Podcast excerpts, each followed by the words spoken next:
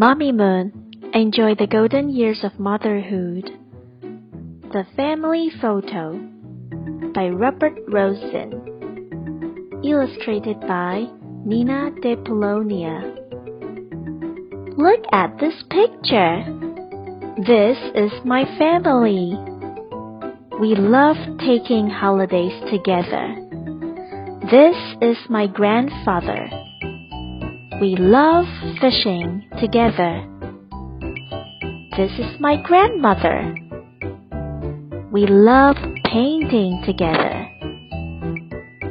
This is my father. We love hiking together. This is my mother. We love reading together.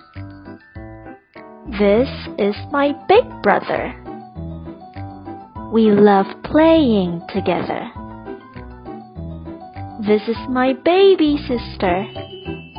She is very noisy. And there is our cat. He is so lazy. He loves to sleep. We all have different hobbies, but we love doing things together. Boys and girls, what does your family love to do together?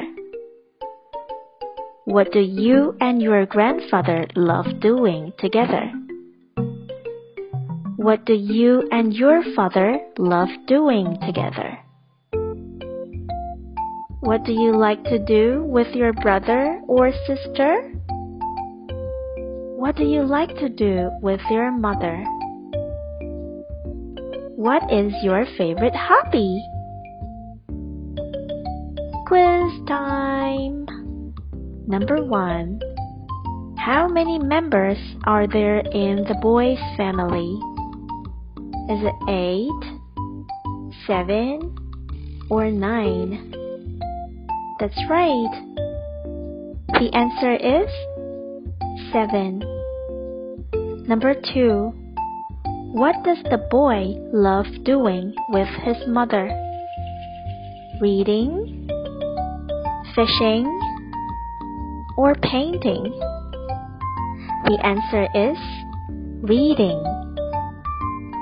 Number 3. What does the boy love doing with his grandmother?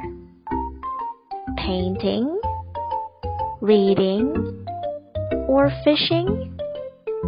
That's right. The answer is painting. Number 4. What does the boy love doing with his grandfather? Playing, painting, or fishing? The answer is fishing.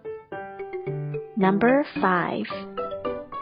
How does the boy describe his baby sister? She is noisy, she is naughty, or she is sleepy. That's right, she is noisy.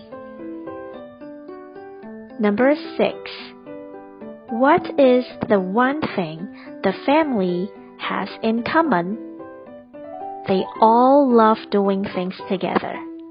Or they all love playing guitar. That's right. They all love doing things together. Were you right?